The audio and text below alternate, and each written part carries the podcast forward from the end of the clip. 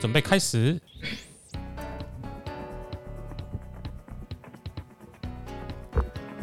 要问题问完才能结束这个系列。嗯。先来问一下室内的格局啊，上次的问完了吗？你说上次的，上次没有讲到室内的事，都讲外格局的事。当然上次那个预售屋的选择已经讲的差不多了吗？嗯，主题一，主题一，顾问还有其他要补充的吗？基本上你还有要问的吗？差不多了哦，差不多了，该避的都避开，然后楼层选购刚好，你就可以避开很多事情。对，因为顾问补充包都很大一包，加价不加料。哎，加料不加价？对，加料不加价。基本上我们上一次讲的那个主题已经是讲到房子外面的事了啊，大家就是在买预售的时候要注意的地方。说看到外面的，就像在相亲一样啊。第一个感觉好不好啊？如果信任的话，还是可以直接请人帮忙啦。像我们的顾客一样。对啊，请老师算卦。对了，哦，大概占了二十几只卦有吧？友情服务。哎，没没有上一次那个女士哈，昨天你赖给我说她决定租哪一个房子了哈。嗯，啊，她以前她说这美法设计师啊，她后来又找我去服务的时候，真的我忘记她是谁了。她打电话给我是十年前的事啊，人家介绍她来找我，就说她要去租一个店要见面。结果那个时候我我也没去看那个店啊，她来的时候我就帮她算卦说，你这个可以，你去租这一家。她先生也不太相信，他们的家。是大甲妈祖的信，我就跟他讲说：好了好了好了，你相不相信都没有关系，你去干妈祖跋杯。我跟你讲的这间厝会使租，会使赚钱。妈祖呢，赢你三杯，你就敢做。哎，结果他先生真的跑去大甲妈祖跋三杯呢。啊，我也跟他讲，他很很 surprise，说：哎哎，张老师张老师很奇怪呢，我先生早去问妈祖，一个赢三杯呢。那个时候换我讲话很大声了，对不对？我叫他去请请妈祖嘛。那个时候我要怎么回答他？开玩笑，我跟妈祖很有交情呢。我我要跟你告诉你这个事的时候，我就召会马祖了，马祖就知道，他说准可以。我们所以他都没有漏气，马祖被收买没有啦。那你说买那个大家黑的碰饼哦，哈，他也没有吃啊，他还是我们还是拿回来吃啊，他就不会接受我们贿赂了。说基本上神就告诉你是最正确的，嗯。啊，所以这个卦已经跟他算了很久了嘛，决定要去租了。那我们都很真诚的跟你讲，我们没有什么代价，就是说可以就可以，不可以就不可以。我们倒不需要去骗你说这个房屋中介又没有给我抽成，对不对？我干嘛去背这个因果？所以这个很简单的道理。那刚才我们讲的外籍的问题，现在讲了内籍的。我们今天主题是柴米油盐酱醋茶，就是开门七件事嘛。嗯，就是把就内籍的内籍的问题是，当我们回到这个家里面一进去的时候是一个非常温暖的家，一直要想到要回家去休息。这个家表示这个车场是对的。你假如一想到不想到回家，好，下班了以后不不想要回家啊，那这个格局就错了。有可能是人错了。你说家里等的人不是你想要的人，没有给你温暖，你回去只会心寒。因为基本上，假如这个房子是对的，这个房子是对的，它的格局是对的，它的设计是对的，是不会有这些问题发生。嗯，所以过去，我说很很喜欢开玩笑，我说很多的家。这个室内设计师，然后有的主人家业主就五几年嘛，他可能就买了这一栋，可能就四五千万嘛。啊，那个设计师很聪明啊，这室内设计师他很聪明，他找了这个设计师去看以后，他看到这个设计师，你这个房子大概他大概都知道说，哦，你这有五十平、六十平，你买了四五千万，大概一坪都快一百万了。他怎么拿你的设计费？这个是有设计费的。他有有的像我我以前碰到最高档的设计费啦，就是李登辉的那个什么山庄鸿禧。鸿禧山庄的设计师啊，我一个一个信徒，他是那个台北市最出名的那那栋大楼，就几亿两亿地保地保。那位会长有一次我去找他的时候，他请我去吃饭，结果那一餐吃了大概一万多块，结果他去付去刷卡的时候，他说：“哎，有人帮他付完了。”结果出来的时候就碰到那那个设计师，他就跟我介绍说：“这个是李登辉总统的设计师。”好，然后说他那那个设计师就跟这个老板就握手说：“你餐点他。”他帮他付掉了。我说那家伙，设计师把你我们今天吃的这一餐的钱都付掉。他说老师，你知道我那个两百平的设计费多少钱？装潢跟设计总共花了八千多万。哇塞！那所以在住两个八千多万，应该已经可以买到很好的房子。我已经想着说，哎，我这里现有的音效都不能来描述这个令人振奋的消息。哎，那个那个就是宏观，我书上讲，福人居福地的问题哈。当时我去他们家，他住在大安区的时候，他们家那个公寓那边进去以后，地下三层楼里面都是宾士，什么名车都在那里面。他那个时候就跟我讲说：“老师，你去帮我看一个房子。”我说：“什么房子？”他说：“地保。”那时候我还有一点名声，地保还没很出名的时候，他说：“地啊多少钱？”他说：“一坪七十万。”我讲台湾话说：“你是在起笑啊？一百七十万，你是对啊？唔对？”他说：“我买两层楼，一层是两百平吧，一层两百平就一一点四亿嘛。嗯，他买两层，你知道地保后来多少？一平两百万、三百万。结果是我神经病还是他神经病？所以说你格局不够啊。对啊，对，贫穷限制我们的想象。因为不是啦。他红包太少了哦啊，对，所以他的红包限制了你的想象。我们讲到这个违规，包给我连一瓶都没有，莫名其妙。违规来讲设计会的问题，所以过去很多老的设计师他就很内行，他有时候会跟业主讲说：“哎呀，你可以赶紧呢，你那我的老师赶紧看哦，你可以赶紧老师讲，我现在大概画一个盖图出来而已，布置，然后拿去给你的老师看，那就很内行的设计师哦。因为什么？那个设计师他一定碰到很多的，就画了三个晚上以后拿去给风水师傅看。”这个不行，那个不行，这个不行，哎，气死哦！这个音效搭的不错。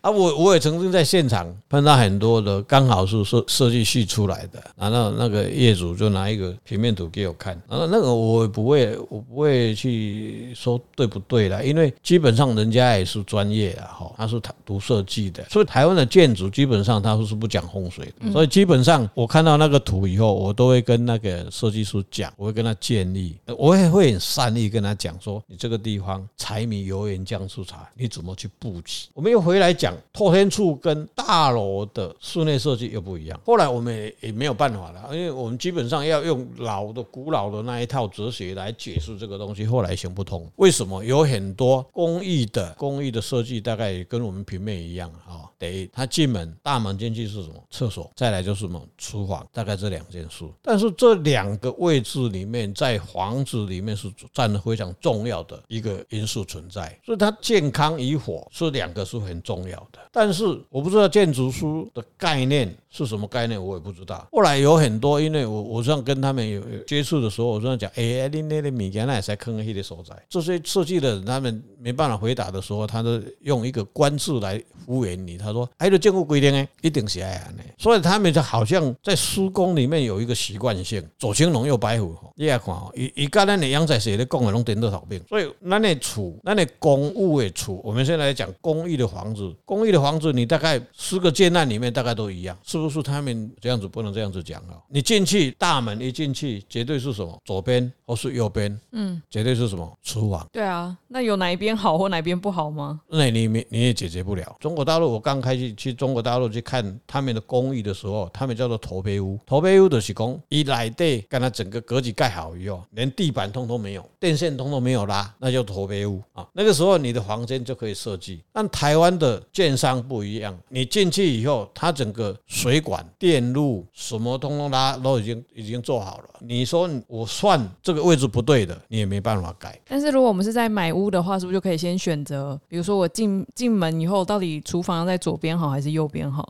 那你说你一说屋怎么去决定？它平面图上会画啊。对，所以那个时候只有一个办法，就卜卦，让神来决定这个悬空水里面去算。因为那个时候我们会最困难，就是说连你的位置的方位到底在哪里，你都没有办法去决定。那它有固定吗？比如说像进门以后，假设我进门以后，到底哪些东西在左边比较好，哪些东西在右边比较好？建商不会去顾忌这个，他只是在注重他的设计的空间而已。我们要知道了解的，建商不一定是建筑师出身的，建筑师不一定是建商，因为建商不会不会画图，不会施工，好，他只会卖房子。建筑师他只会去画图去设计，但是他不会卖房子。嗯，所以这是两个是搭的，它是搭在一起的。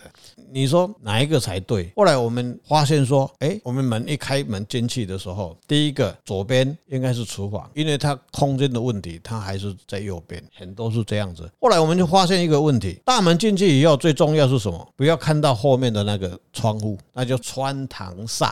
嗯，后边这个门，啊，你那边要改管，那个就比较简单，也不会很困难，做一个玄关，嗯，把那个你进来以后，在后边后边黑的唐阿门嘛，那个叫穿堂煞，所以你在这个地方，你怎么去做一个玄关，把它做得很漂亮，那就就要靠室内设计。哎，那像是如果进门以后直接看过去是阳台，那也算穿堂煞吗？对，空气对流嘛，嗯，哦，一般来讲，所谓的室室内设计，给各位一个概念了哈，公寓这一个层楼里面有五系吼，标示一下有四个个体，一个房子就代表我们人的一个个体，它这一层楼有四个四个个体，这个四个个体里面的，它可能是向东，它可能是向西，它可能向北向南，但这个个体里面都是咱人的结构，房子的概念等于是我们人的结构，它里面有什么头、心脏、内脏、眼睛、鼻子，通通有，所以你们一进来以后，穿堂煞的是等啊，我们人的肠子是弯来弯去的，对不对？也不是直直去的。人讲啊，你一条灯啊，碳卡成，黑表示什么？无营养，就很白目啊，直接就讲了。但是在结构里面会影响的是什么？这个家庭住在里面的人会生病，会有什么胃肠病？然后他赚的钱储蓄不了，没动机，就是很最重要的议题。所以解决的办法很简单，大门进来以后就做一个玄关，黑的把气挡住了。那里面的技巧，看你要左边右边啊，这个就整个这个房子的最重要的一个问题就把它解决掉了。啊，再来就是设计门进来以后，你的客厅要放在哪里？你的主卧室要再放在哪？你的小孩子的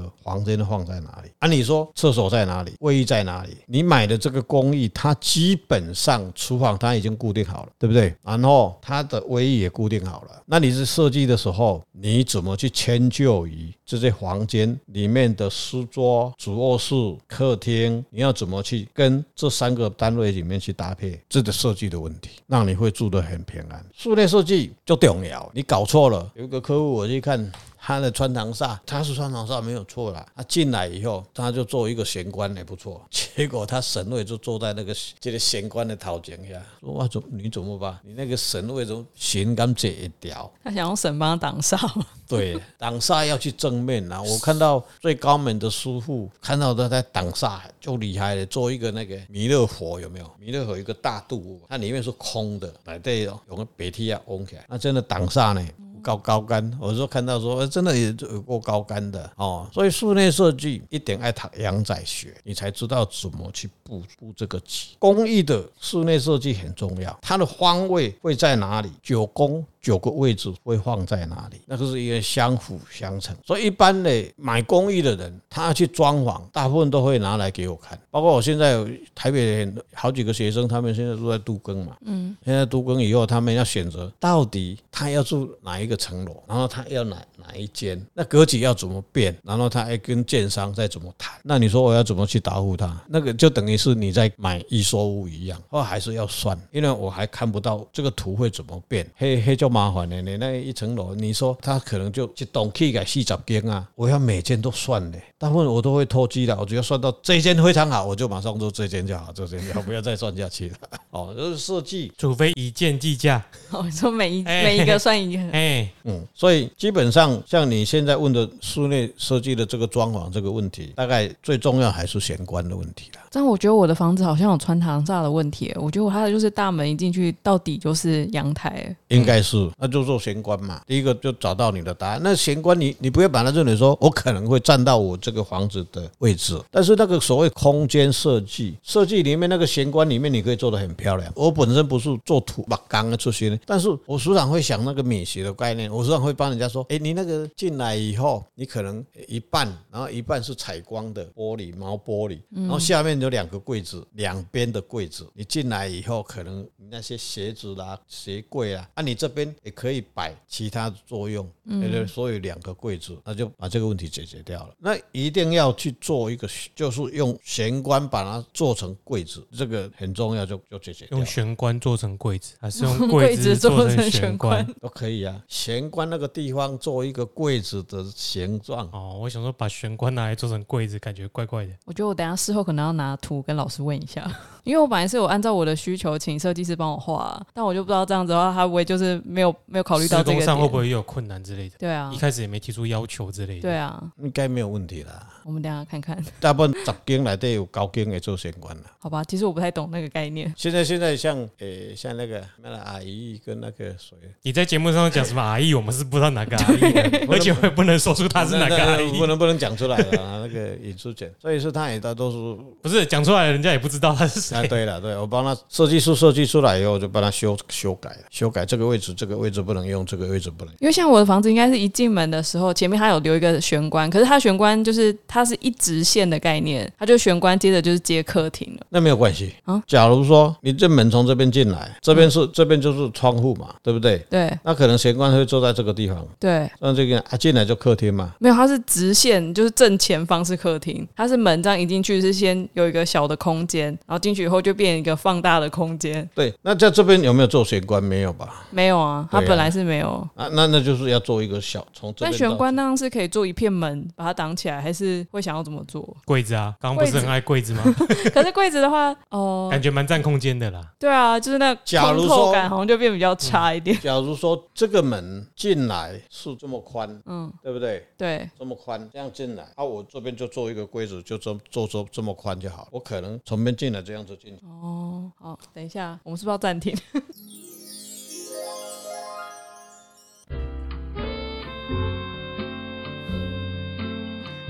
这个怎么办？周顾问现在认真。下午茶，tea time。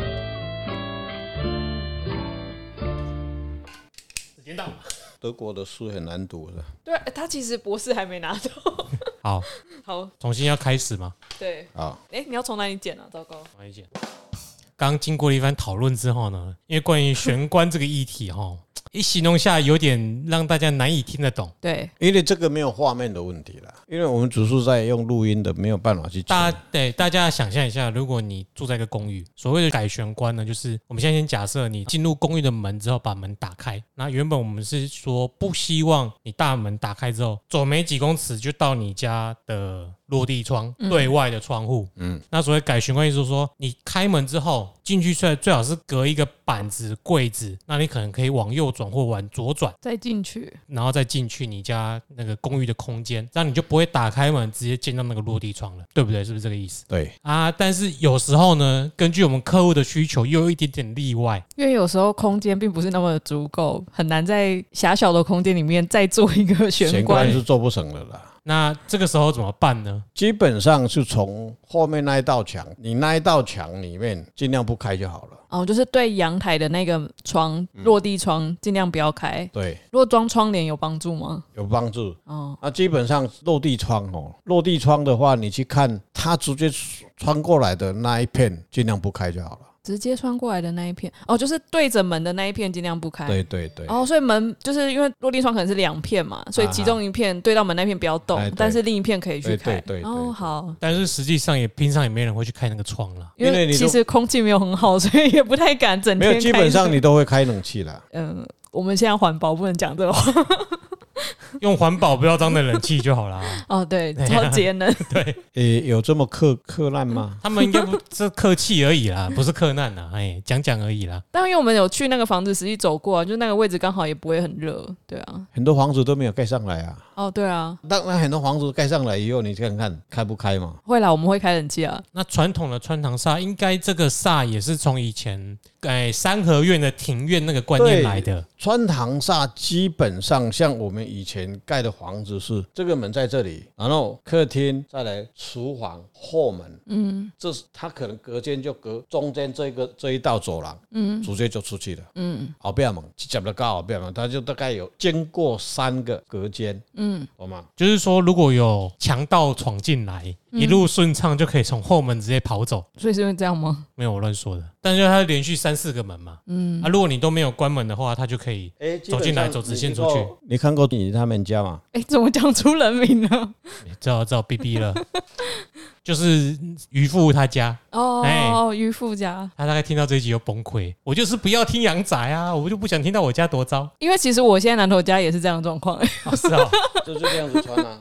这样子过，但我们现在中间就是有一个电视墙，没有让它对啊，那直接挡住，就是没有让稍微让它没有那么贯通。对啊，一般会改成这样子哦。这边做一道墙，那假如是透天处，这绝对没晒啦。啊，很简单，要不然就把这个后门改到这边来嘛，不会了吧？好了，我们中间有门呢，我们尽量把那门关上。对啊，你那个你没有做三道啊，你不三？没有，我是在说我那个南头的家。刚好就是老师指的这种 不合格的格局。好，刚刚也是一样，就是用听的听不出来发生什么事。就是一个方形的房子里面，你进去之后，一开始是客厅，然后接着同一个走道，你就会接到餐厅，然后最后是厨房，然后最后就一直线的到嗯、呃、后门。这种就是比较不好的，就是那个动线是一路畅通到出口的。对，前门直通后门。但我觉得以前好像很多房子是这个格局，哎。对啊，所以郭文以前看过很多房房子都觉得不好啊。哦，在这里就因为比手画脚，对，所以有的时候会有数线、视觉上的误差了。嗯，我坦白讲，真的是会这样子。所以过去有很多，哎，他跟我讲的，后来说 OK 没有问题，结果后来发生问题，哎，不对啊，你讲的跟我理解的，因为我们没有看到。嗯，但是会有有的时候我们会。陪你行事啦，便宜形式就是讲，后来阿里都你也没有要要请我去看啊，你也想说啊，都老师你都安尼我给你慢慢安的好啊。他便宜行事，所以你跟着便宜行事，因为你们都很便宜，所以所以我我们基本上是给人家方便，我们又不嗯哦，这个讲的就就职业职业道德的问题了，嗯，所以我们尽量是给人家方便。当然是这是很现实问题了。你说设计师设计出来一瓶是五千到一万嘛，嗯，对不对？鸿禧山庄那就更更贵了，嗯，对。就他很名名正言顺的就跟你讲，我我要拿着设计费。结果这个设计师他可能付了设计费五百万，结果到我这边只有包五千块而已。结果我把它改得一团乱，嗯，但是他听谁的？他停五五百万的还是五千？五百万？对，没有五千块的。哦，是啊，哎，那很不值得哎。所以当时东海大学有一位教授啊，很出名啊，他现在也退休了。他有他有一次，好像过世了吧？是吧？听说他过世了。哦，他很很出名啊。他说他他是哈佛的。对了，他他在讲汉堡德对吧？对呀，汉堡德啊，他讲的啊。他这有有有演讲哦。他他说他有一次他从对啊，他二零一四年就走掉了。他说，他后来不是在东海大学当建筑系主任嘛？他学成归国以后，就有一次在阳明山帮某位大官或者某位大商人去设计别墅嘛。结果设计出来以后，那个业主就跟他讲说，跟汉堡德讲说，你去找某某人。结果某某人那就是那个是国师嘛，就是学开力学的，就跟他讲说这个不行，这个不行。结果汉堡都气得用摔的，然后去找那业主，业主说我是听他的，不是听你的。哦，后来他才知道说，哦，中国的哲学里面，你学西方那一套回来以后，你还是要去接受中国的这一套哲学的，要能够把两个融合了，对，要能够考虑双方的需求。对，我刚才在学这个东西，我也是想说，我要开一个设计公司啊，但是因为我我不会画图。年纪太大了。当我把这个学了二十几年以后，我再来开设计公司。你可以开啊，你只要多请几个设计师啊。对啊，你可以当老板，负责指下指导棋。建商也没有学啊，刚刚不是有讲？哎，真的是吼。哎呀，因为我可能人生七十才开始，我可以往这个目标走。嗯嗯。哎，那我下一栋房子，我们设计会不会拿很贵啦？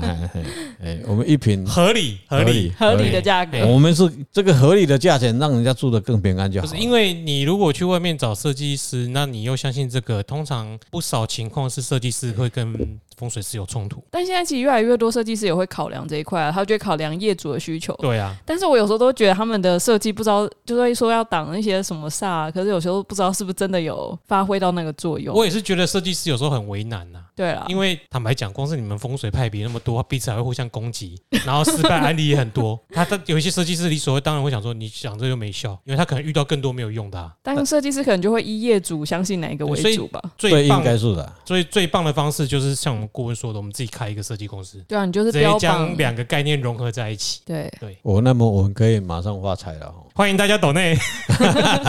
如果有这个需求的，欢迎来信。第一桶金。我们会请专业的人帮你画图，然后考量顾问的建议。一条龙服务，两条龙服务，我们有四条龙服务。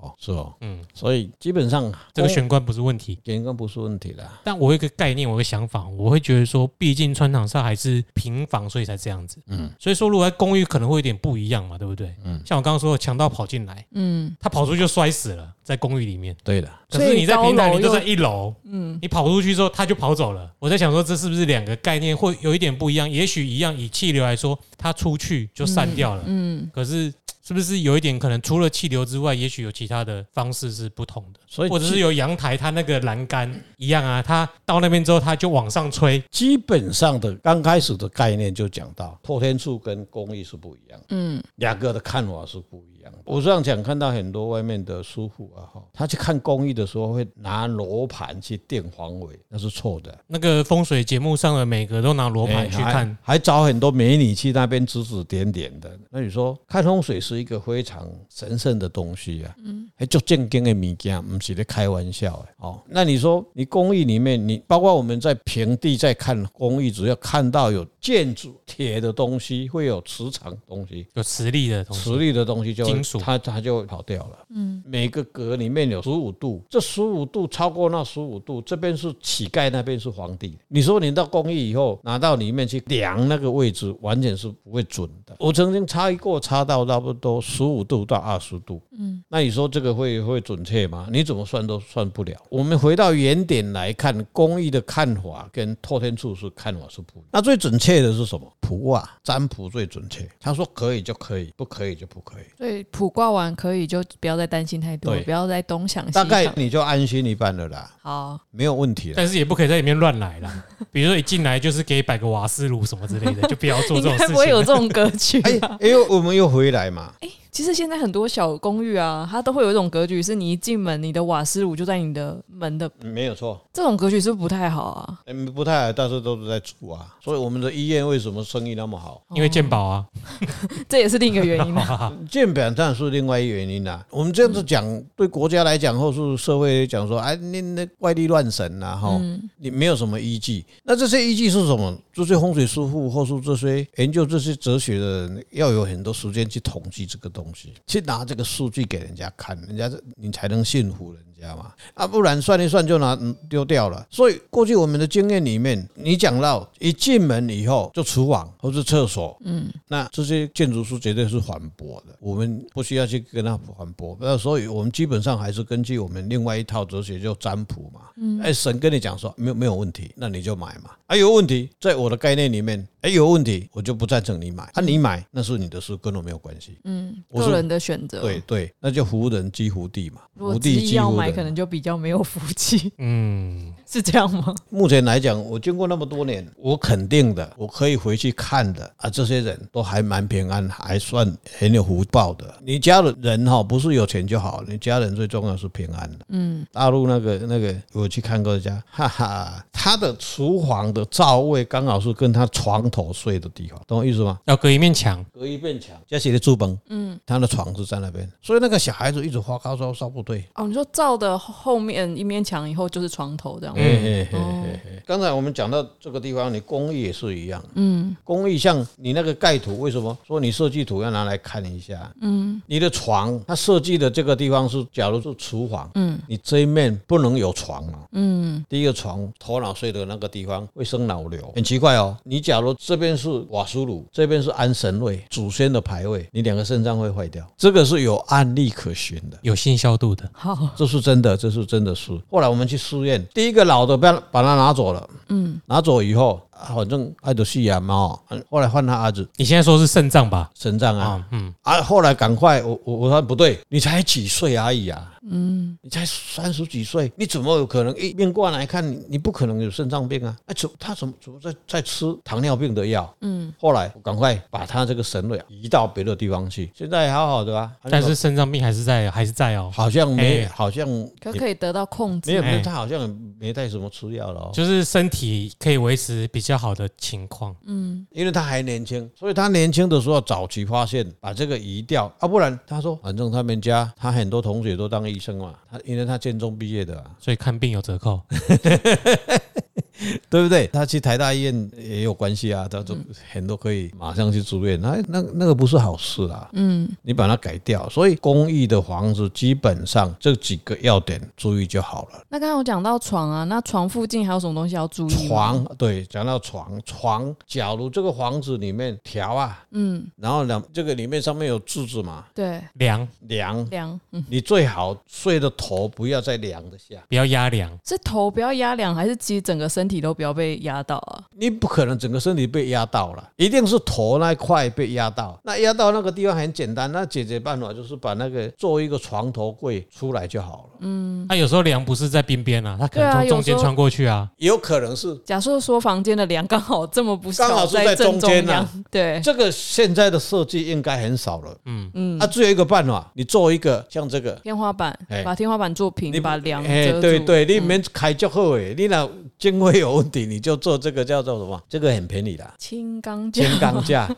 啊，很便宜哦。啊，不然你就叫那个木工师傅帮你做，梁是绝对数在中间嘛，把它的棱角线这个地方整个平掉就好了。嗯，它的磁场就是就在那个直角的位置。对，空气就是这样子碰嘛，嗯，这样子来嘛。这样子碰就来嘛啊！你把这个地方改掉以后，它就不会来。大家有听到那个碰的声音了？哈，嗯，自己想象。好，这个就很很好解决的问题了。那像柱子或那种高衣柜呢？它对到床有关系吗？高衣柜就设计师要很小心。嗯，你躺下去的地方，我现在躺在躺躺在这个地方。麦克风，麦克风。我现在躺在床上。我我这个床是这样子，的这个地方，这个床是这样子。有的设计师会把这这一个柜子，这边这两个柜子，嗯，那个柜子不要高于你的床位。低于你的床位就好了。假如高于你困的头部这个地方，嗯，那个脚会射到你边边的这个头。睡右边的人对到睡在右边的人，这柜子的脚射到你这边，你会边头痛会痛这一边。你说睡左边的人会痛这一边。我是这样讲说哈，你不相信可以，你就试看看。那如果衣柜是在脚呢？如果在床尾？床尾的话，最好是给它过。床尾会射到我们的脚步。你去看这个对角线对到。到你身体的某个地方，就那个地方出发生问题。那如果假设衣柜比床更长，就像变一面墙，这样是不是就比较好？没有关系，这样就没有关系。没有对这个对角线没有对到就好了。嗯，好。是要很锐利的角吗？如果它是圆形的呢？哦，有圆形比较没有关系。哦，有的也会把它修成是圆弧的柜子。对对对，你去看那个轰动，嗯，像船呐、啊，或是飞机在，你去看喷出气的时候，那个空气就是这样子。伯努利定律。所以重点就是要避开直角啊。嗯、对，它是这样子碰的嘛。嗯，虽然空气我们现在做，它是我们感觉不出来哦。风水就很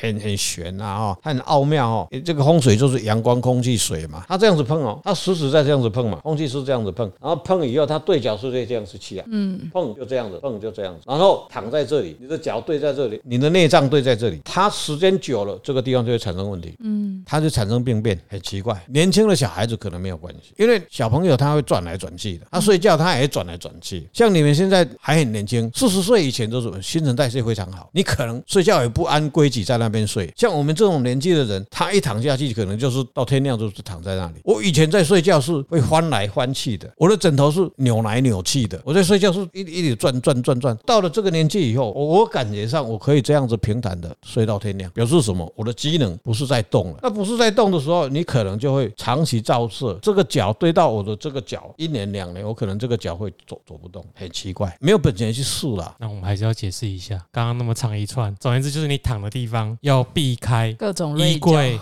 柜子、柱子、嘿，梁、梁、梁的那个直角，对。那如果它圆的，可能就比较没有关系，嗯，对。但是梁如果是圆梁的话，还是不行哦，嗯，它还压，对，它直接压了。但是你如果还是要把它做成平的。那如果你躺的旁边左右两边有其他的尖角的东西对到你，就是不太好。嗯。那还有一个就是有一个解法，因为刚刚顾问有说睡着靠近的那个人会重嘛，对不对？那我们这一位来宾呢，可能可以左右两边各找一个人来睡。他睡中间就没有这个问题了，是不是有道理？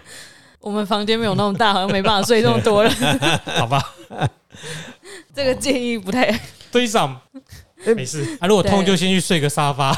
基本上还在是规划当中，就很很快解决，就直接叫他那个。有这些我们都有尽量避开啊，对啊，只是好像跟顾问再次确认一下。这个时间有大概十五年了，有一次碰到北部的某教授，那那个年纪他已经七八十岁了哈，然后他来我们这参观，他说：“法师法师，我问你一下哈，血压一直都降不下来，然后一直在吃降血压啦。”我还以为一直在吃汉堡王呢，那没有那么大的福气啊！你有没有躺的地方？位置是在右手边，或他的套房旁边是厕所门，对，厕所哦，厕所门对到床，嗯，对，对到床，所以你的口音被感染吗？对，这个可以帮我改一下啊，厕所门，厕所门，本熟门啦。他年纪大了，他那个门呢压这个脑，所以他的血压一直降不下来。所以很简单呐，你就不要睡那个地方嘛，换个位置，嗯，血压就降下来。很奇怪，厕所门这个也很难避耶。对，因为现在尤其是学生套房，对啊，很多都超级小间，怎么闪闪不掉。因为我之前住过公司的宿舍，他的厕所门就是刚好在那个房间的正中央。啊，你年纪小没关系。那那个东西是这样子，基本上我们是住不要钱的啦。嗯，学生是一年两年我们就走了。哦，短期的话，短期的，或是你去租的房子，嗯，你就暂时住一下，不行的话赶快跑。你今天买一个房子动辄一千九百，你说你可以这样子换吗？不可能。所以防患于未然，嗯，就是还没开始以前，我们就把它规划好，让它不会发生这个事就 OK 了。嗯，住了就会平安了嘛。啊，住了就会平安，回归来就是有福报的人嘛，对不对？那、啊、你就会住了有福气的地嘛。嗯，叫福人居福地，然后福地要有福的人才会住嘛。嗯，叫福地居福人嘛。嗯，这个就今天送给你，你那个房子就是这个形容。谢谢谢谢顾问。